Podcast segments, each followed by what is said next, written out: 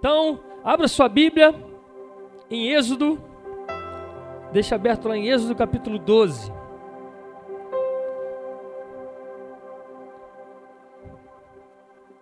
Nós vamos entender o que é a Páscoa, entender por que o coelho morreu e botou ovo de chocolate. A gente comemora, né? nem sabe, né? Fala, ah, é porque o. Quem sabe qual é a origem dessa Páscoa? Alguém conhece, não? Por que ovo, por que coelho, por que chocolate, por que. Nem eu. Na verdade, veio da China, o ovo, que era um ovo comum. Aí depois pintaram com beterraba. Depois veio. É um samba do crioulo doido. Depois veio coelho no século passado. Aí fala que é símbolo de fertilidade. Aí depois entrou chocolate para ficar mais gostoso, porque o ovo cozido, pintado com beterraba, não deve ser muito bom. Aí depois veio no Brasil um ovo de chocolate de 100 reais. Aí a gente transformou o ovo numa caixa de bombom de 8,99 e tá tudo certo. Mas é importante a gente entender o porquê da Páscoa, né? Porque muitas vezes a gente celebra e nem sabe porquê. Cristãos celebram a Páscoa, não sabem a origem da Páscoa. Assim o Natal também. Natal. Aí vem o Papai Noel, aquele velhinho, gordinho de vermelho, de barba branca que mora no Alasca, voando numa trena, no, numa rena, né? voando no trenó, puxado por rena, com doentes fazendo presente, que dá o presente para a criança, se ela for boazinha, ganha o presente. E tudo isso desvirtua o verdadeiro sentido do Natal e o verdadeiro sentido da Páscoa, que devem apontar para Jesus. E tudo isso é uma distração que o diabo faz para que o mundo celebre algo que não tem nada a ver com Jesus, mas na verdade tudo isso aponta para Jesus. E eu quero que a gente entenda hoje aqui o que é a Páscoa, o que foi a Páscoa, por que da Páscoa, por que está escrito na palavra acerca da Páscoa, que não tem nada de coelhinho, chocolate, nem nada, nem ovo. Mas é a gente entender aquilo que Jesus fez por nós, entender de uma vez por todas a graça que foi conquistada para nós. Amém? A gente celebra, a gente fala que Jesus é nosso redentor, mas o que é ser redentor? No redimir. Redimir de quê? Amém? Então, se estiver anotando, vamos anotar que é maravilhoso. Então, a Páscoa vem do hebraico pesar. Amém? Essa é, esse é a, a, palavra original da Páscoa. A gente vai entender o que, que é isso aqui. Então, o povo hebreu, é, se você conhece as Escrituras, o povo hebreu estava cativo no Egito, estava prisioneiro no Egito, vivendo como escravo na terra do Egito. Eles chegaram lá livres, mas se tornaram escravos.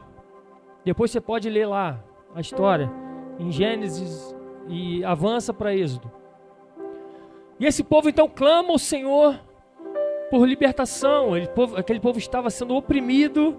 Ele, eles clamam ao Senhor e o Senhor age com mão poderosa. Em Êxodo capítulo 5, eu só vou ler aqui, mantém no 12 aí. Deus ouve o clamor do povo. Depois Moisés e Arão foram e disseram a Faraó: Assim diz o Senhor, Deus de Israel: Deixe o meu povo ir para que me celebre uma festa no deserto. E aqui já começa algo que a gente precisa entender. É melhor celebrar uma festa no deserto do que viver escravo no pecado. Muitas vezes estamos vivendo no deserto, mas se a gente entende que estamos livres em Cristo, isso é passageiro. A terra prometida está chegando, amém? Então, se você está passando por um deserto, celebra, porque você não é mais escravo do pecado, amém? Então vamos lá, Êxodo capítulo 12. E Faraó fez de tudo para manter o povo cativo ainda. Então, para quem conhece as dez pragas do Egito, então a gente chega na décima. E aqui entra o Pessar, né, que é a Páscoa do Senhor, é a festa mais importante do povo judeu. Êxodo capítulo 12, a partir do versículo 1. O Senhor disse a Moisés e Arão na terra do Egito: Este mês será para vocês o principal dos meses, será o primeiro mês do ano. Falem a toda a congregação de Israel, dizendo: No dia 10 desse mês, cada um tomará para si um cordeiro. Digo, cordeiro? Segundo a casa dos pais, um cordeiro para cada família. Mas se a família for pequena, para um cordeiro, então o chefe da família convidará seu vizinho mais próximo, conforme o número de pessoas. Conforme o que cada um puder comer, por aí vocês calcularão quantos serão necessários para o cordeiro.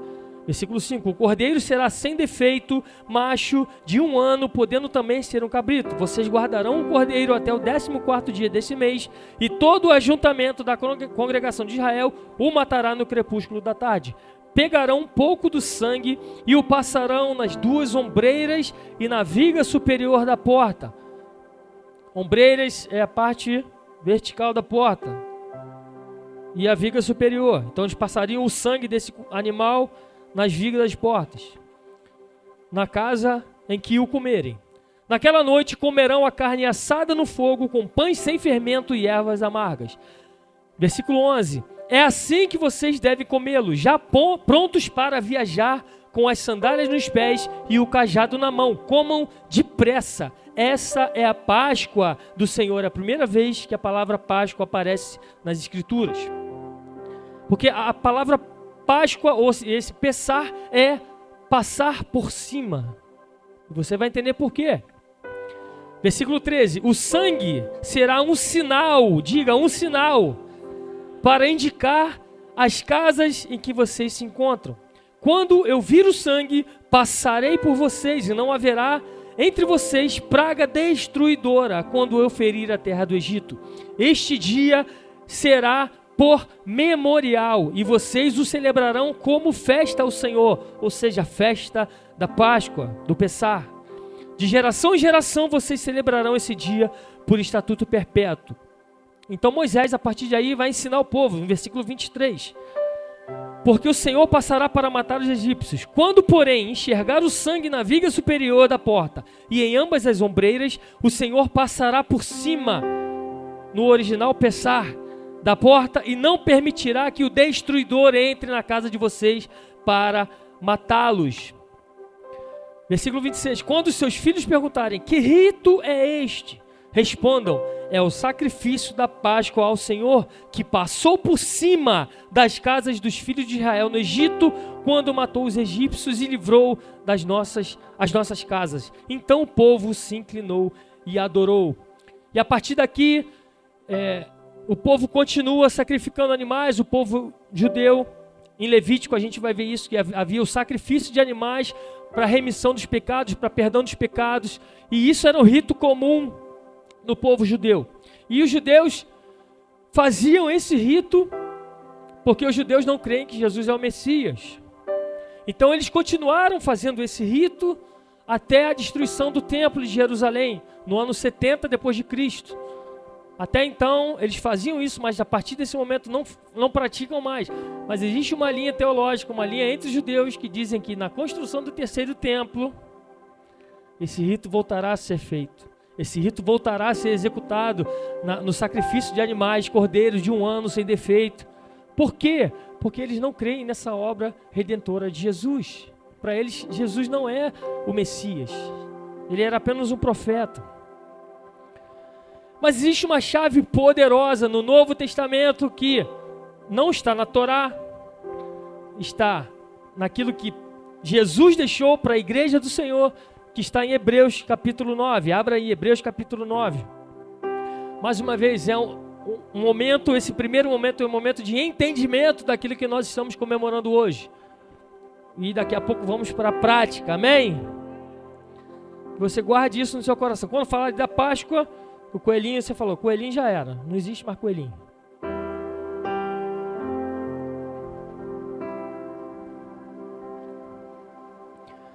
Hebreus capítulo 9, versículo 11. E essa é a chave poderosa que, infelizmente, ainda os judeus não reconhecem.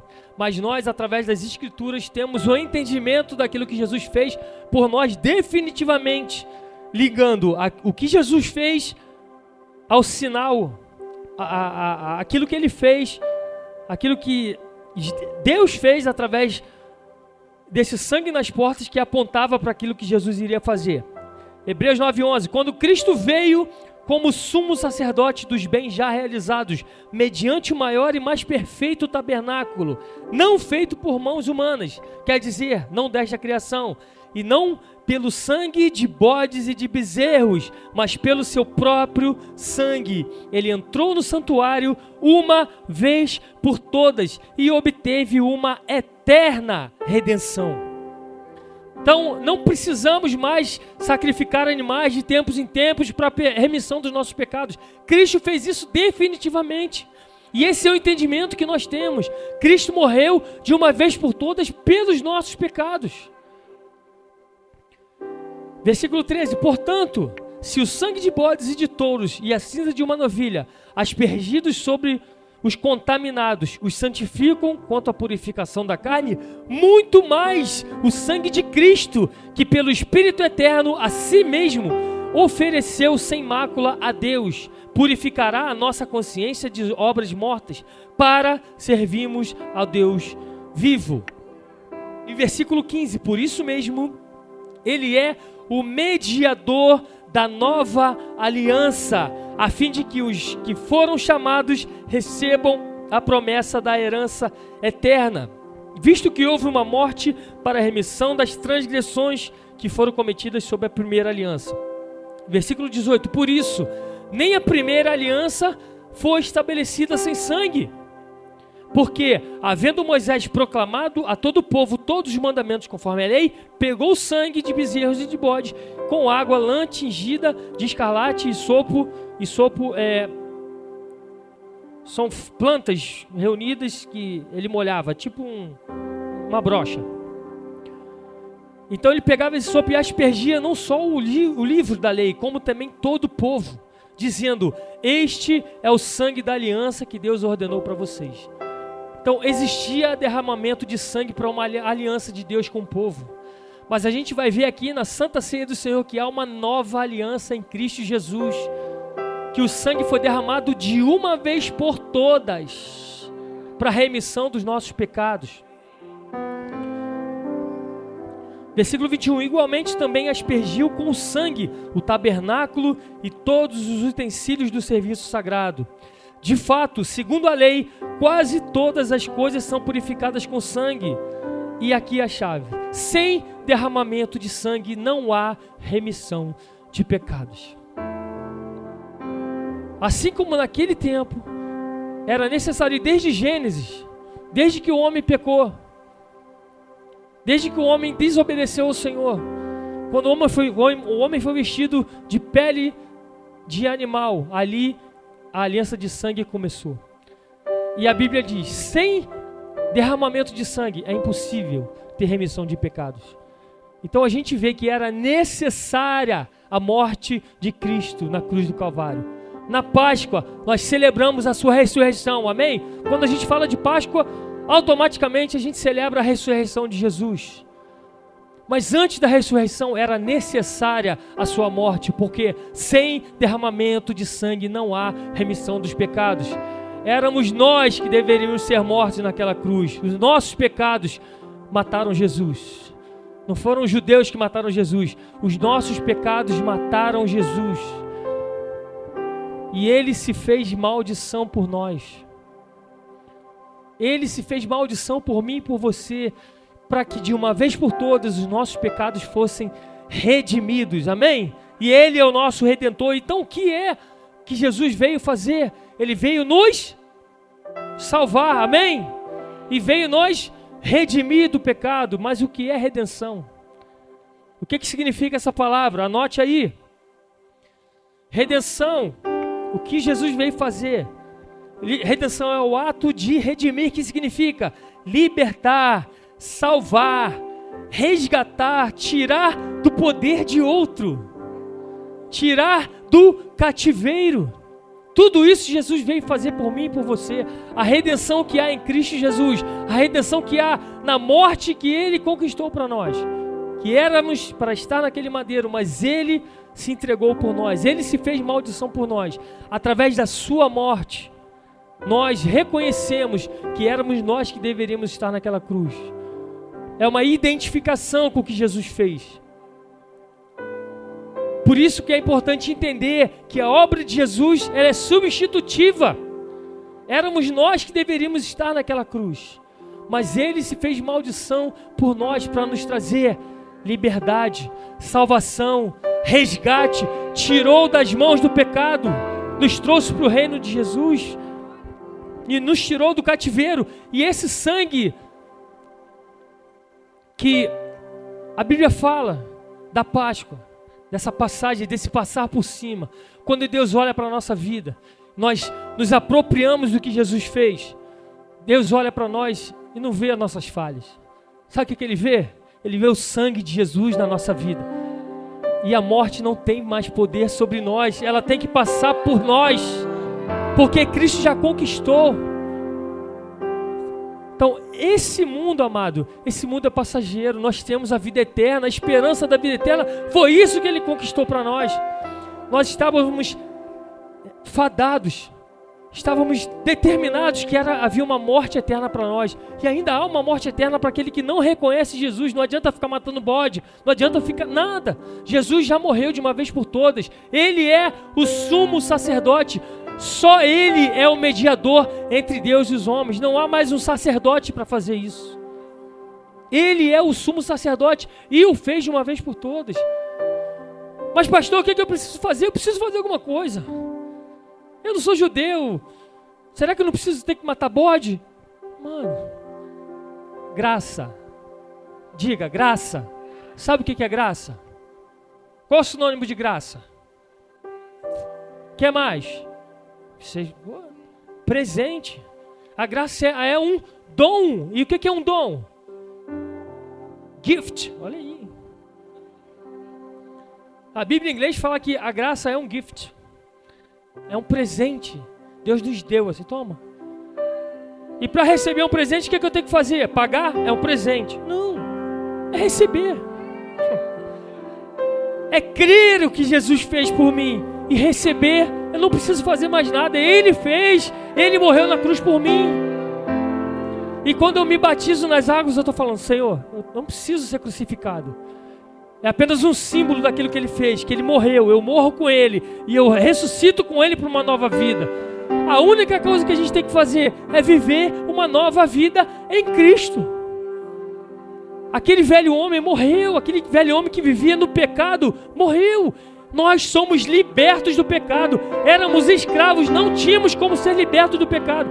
Através do sangue de Jesus, essa, essa liberdade foi conquistada, assim como aquele povo no Egito foi liberto através do poder, através da mão poderosa do Senhor, através do sangue. Eles só tinham que pintar os umbrais da sua casa, da sua porta, para que a morte, o anjo da morte passasse e não tocasse nos israelitas. A vida eterna está disponível para nós hoje. O que, que eu preciso fazer? Crer e confessar. Crer que Jesus fez o que fez, que ele morreu naquela cruz no meu lugar. Era eu que deveria estar ali. Então, quando pensar em Páscoa, não pense só na ressurreição, pense na morte de Jesus porque éramos nós que deveríamos estar ali. Mas a morte não pôde vencê-lo, ele venceu a morte. Assim como a nossa dívida tá, foi rasgada na cruz, com ele nós morremos, mas com ele também nós ressuscitamos para uma nova vida com ele. Não somos escravos do pecado, temos o livre-arbítrio, sim, mas temos o livre-arbítrio sabendo que fomos libertos de todo o pecado. Hoje nós não somos escravos por prisão, mas nós somos servos, escravos de Cristo por opção. Hoje eu sirvo ao Senhor. Antes servíamos, a Bíblia fala que servíamos ao diabo nas nossas obras da carne. Hoje nós servimos a Cristo. Usamos o nosso corpo para servir ao Senhor com alegria sabendo que morremos com Ele, ressuscitamos para uma nova vida em Cristo. E hoje não vivo mais no velho homem, não vivo mais na carne, mas o Espírito Santo nos permite viver uma nova vida em Cristo Jesus. E vivemos nessa esperança da salvação, da reconciliação com Cristo, de um dia estarmos com Ele na eternidade. E hoje a festa da Páscoa aponta claramente para essa obra de Jesus na cruz. Então o que, que a redenção nos trouxe? Só três pontos. Tem mais, mas a redenção nos trouxe perdão dos pecados. Efésios capítulo 1, versículo 7. Nele temos a redenção pelo seu sangue, a remissão dos pecados segundo a riqueza da sua graça. Amado, grife esse versículo na sua vida. Nele, Efésios capítulo 1, versículo 7. Nele, em quem? Cristo, temos a redenção pelo seu sangue, ou seja, a remissão dos pecados. Não há mais nada que me separe do amor de Deus. O pecado foi apagado, mas pastor, meu pecado é muito grande. Meu pastor, você não sabe o que eu fiz. E não interessa. Está cravado na cruz foi rasgado. Viva uma nova vida em Cristo Jesus. Nele temos a redenção pelo seu sangue, a remissão dos pecados, o perdão dos pecados, segundo a riqueza da sua graça. Outra coisa que a justificação, a redenção nos trouxe foi a justificação. Fomos justificados em Cristo. Romanos 3, 24. Romanos 3, 24 diz: Fomos justificados gratuitamente por Sua graça, mediante a redenção que há em Cristo Jesus.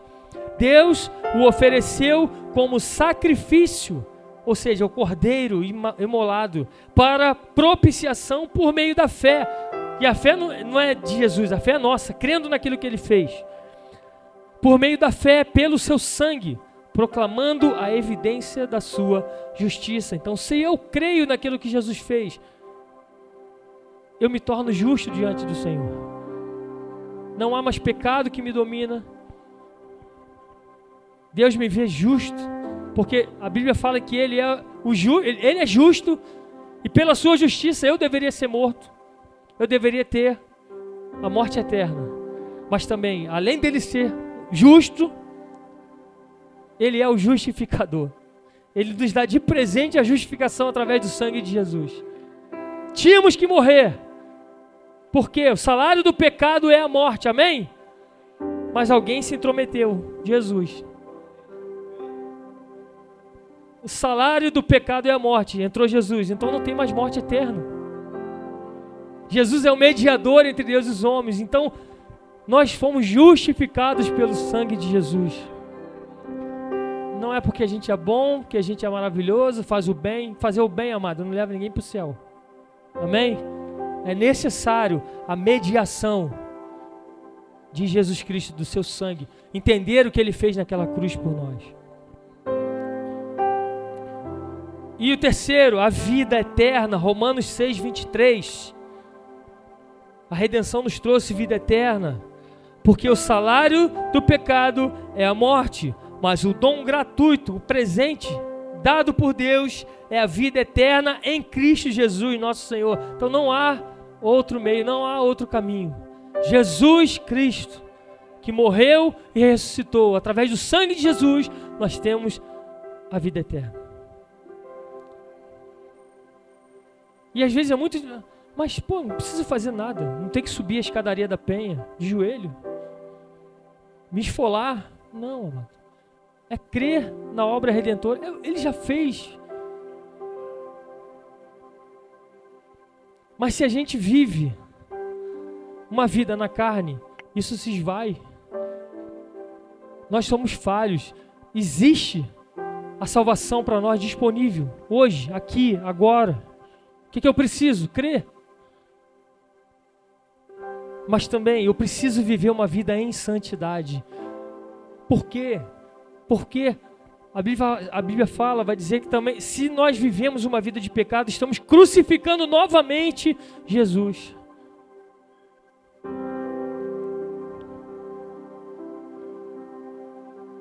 Por isso tem o livre-arbítrio. Por isso eu decido seguir a Cristo. Eu preciso decidir diariamente viver uma vida em santidade, uma vida honrando o que Jesus fez por nós. O sangue de Jesus está sobre a nossa vida. A morte não tem mais poder sobre nós, mas honremos isso que Jesus fez por nós.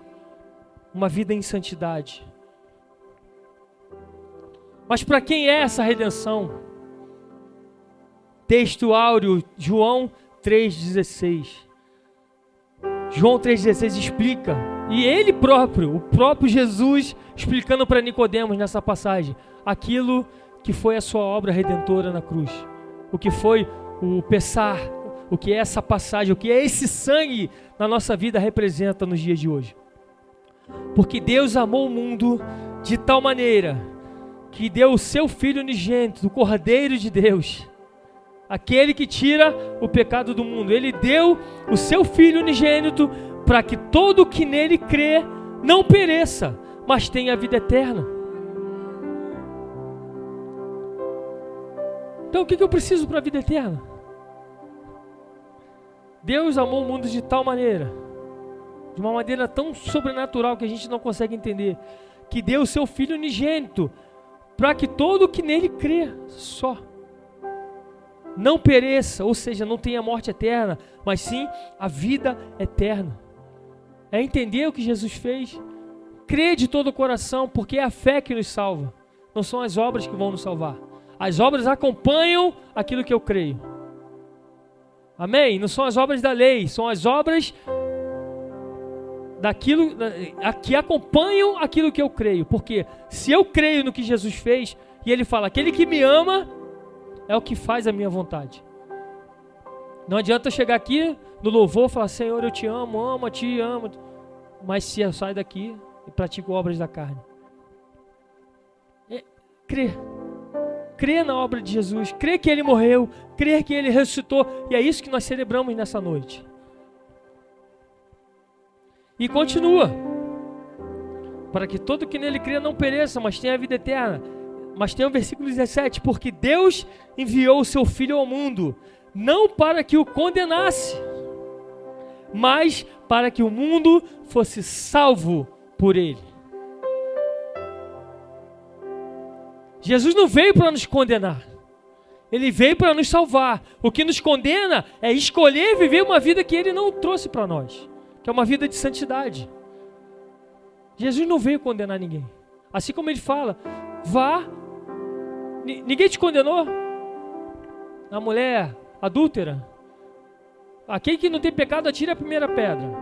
Aí foi saindo de fininho, um por um. Só ficou ela. Ué, ninguém te condenou? Não, foi todo mundo embora. Eu também não te condeno. Vá e não peques mais. Porque quem crê já é salvo, mas quem não crê já está condenado. Ele não veio condenar, mas se eu não creio, eu estou condenado. Tá dando para entender? Se nós cremos naquilo que Jesus fez, que foi graça, presente para nós. Eu sou salvo, eu sou redimido, eu sou remido, eu sou liberto. Mas se eu não creio, e o que, que é não crer? Amado, crer em Deus é fácil. Crer, ah, eu creio que Jesus, eu creio. Você crê em Deus? Creio. Você crê em Jesus? Creio. Crer em Deus é fácil. Mas seguir aquilo que Ele mandou fazer é isso que ele requer de nós. Porque crer em Jesus até os demônios creem e tremem. Por isso é importante, é crer na obra redentora que ele fez por nós. É crer na obra de Jesus. O que é aceitar Jesus? É aceitar que era para eu estar lá. Eu aceito que era para eu ter morrido naquela cruz. Quando a gente fala, quem aqui aceitar Jesus? Mas essa salvação está disponível para nós hoje. Por quê? Porque o sacrifício de Cristo foi para a eternidade. É um, é um sacrifício que se renova a cada dia para aquele que crê. Se eu creio hoje que Jesus Cristo morreu, é hoje que ser salvo. Esse sangue de Cristo ecoa por toda a eternidade até a sua volta. É atemporal a obra de Jesus na cruz do Calvário. Se eu creio naquilo que ele fez, eu tenho a salvação. Se eu creio na obra de Jesus, se eu creio que era para eu estar ali, e se eu me arrependo dos meus pecados, eu tenho liberdade, eu tenho salvação, eu tenho cura para o meu corpo, para a minha alma. Pensar, a morte passa por nós. Cristo morreu, precisava ter morrido, porque sem derramamento de sangue não há remissão dos pecados. Quantos foram remidos pelo sangue de Jesus? Amém. E na sequência, a ressurreição dos mortos. Essa ressurreição que está disponível para mim e para você. A vida eterna disponível para mim e para você. Cristo morreu, ressuscitou. Durante dez dias ele apareceu para os seus discípulos, mostrando, provando que ele tinha ressuscitado. E ele, ele prometeu, ele fez a promessa: estejam em Jerusalém, permaneçam em Jerusalém, até que do alto sejam revestidos de poder. Então, durante 40 dias, aqueles homens e mulheres ficaram orando naquele quarto. Durante 10 dias, ele apareceu para os discípulos.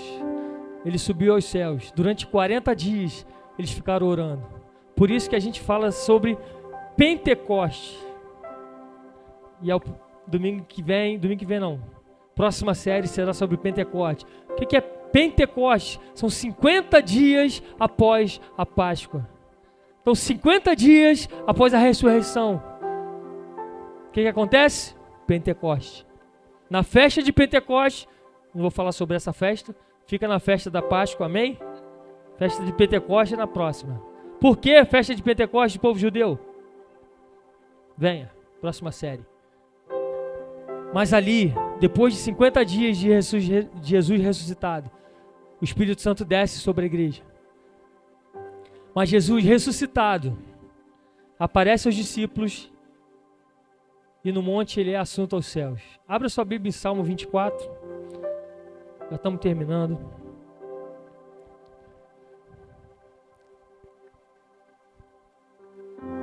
O que, que é pensar? O que, que é Páscoa? Passar por cima. Eu aprendi a passagem, né? A passagem. Passagem metrô. Salmo 24. Aqui existe uma sequência maravilhosa. A gente lê em Atos capítulo 1 que Jesus sobe aos céus, aquele povo fica olhando, olhando Jesus, aí os anjos vêm Ei, psh, para de olhar para o céu, vamos trabalhar. Ele vai voltar. Do mesmo jeito que ele subiu, ele vai voltar. Bora, agora vamos falar dele. E Salmo 24, eu, eu creio que é a sequência desse, dessa ascensão de Jesus ao céu. É Jesus voltando para sua origem. Ele veio a esse mundo cumprir o seu propósito. E ele cumpriu. Ele veio morrer pelos nossos pecados, ressuscitou, um corpo glorificado subiu aos céus, e o mesmo corpo que ele subiu, ele está lá e vai voltar para buscar a sua igreja. E eu fico imaginando Jesus voltando para o céu, retornando, na sequência dessa passagem de Atos capítulo 1. Salmo 24 diz: Levantai, ó portas, os vossos, as vossas cabeças, abram-se, ó antigos portais, para que entre o Rei da Glória. Quem é o Rei da Glória? É o eterno, o poderoso e valente, Deus forte, o bravo das guerras. Eu fico imaginando os anjos, os 24 anciãos, celebrando Jesus, Jesus retornando, ele passando no meio. Amém. Glória a mim. Uma festa no céu entre o Rei da Glória, que entre o Rei da Glória ele cumpriu aquilo que ele foi fazer. Ele comprou para si povos de todo, toda tribo, língua, nação. E ele está retornando para o céu. Levantai, ó portas, as vossas cabeças. Abram-se, ó antigos portais, para que entre o Rei da Glória. Quem é o Rei da Glória? É o Senhor dos Exércitos. Ele é o Rei da Glória. Ele venceu a morte. Ele veio a esse mundo. Se humilhou a ponto de entrar no óvulo de uma mulher. O Deus de toda a eternidade, Criador de todas as coisas, se humilhou, se tornou homem, morreu, foi cuspido, pisoteado, chicoteado por mim e por você. E a gente acha que é muito difícil chegar domingo na igreja às 5 horas da tarde.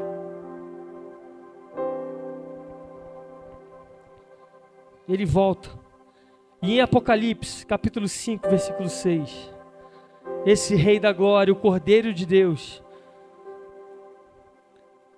João diz: Eu vi, então vi no meio do trono e dos quatro seres viventes e entre os anciãos, em pé, um cordeiro que parecia que tinha sido morto. Ele tinha sete chifres, bem como sete olhos que são os sete Espíritos de Deus enviados por toda a terra. O cordeiro foi e pegou o livro da mão direita daquele que estava sentado no trono.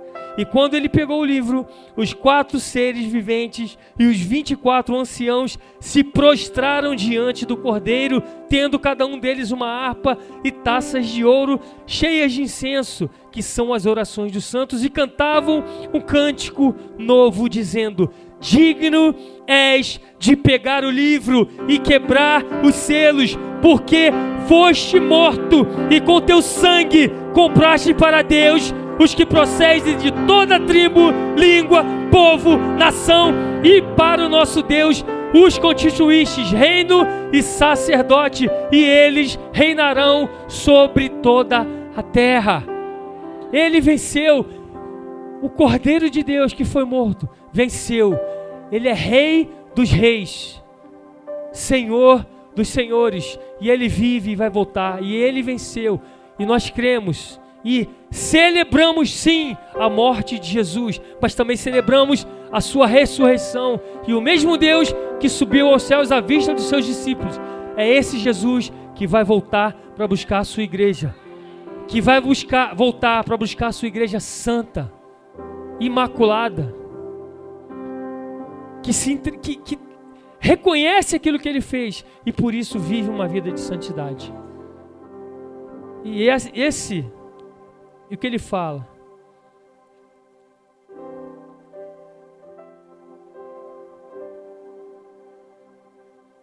Ele é digno de abrir o livro e quebrar os selos, porque ele foi morto.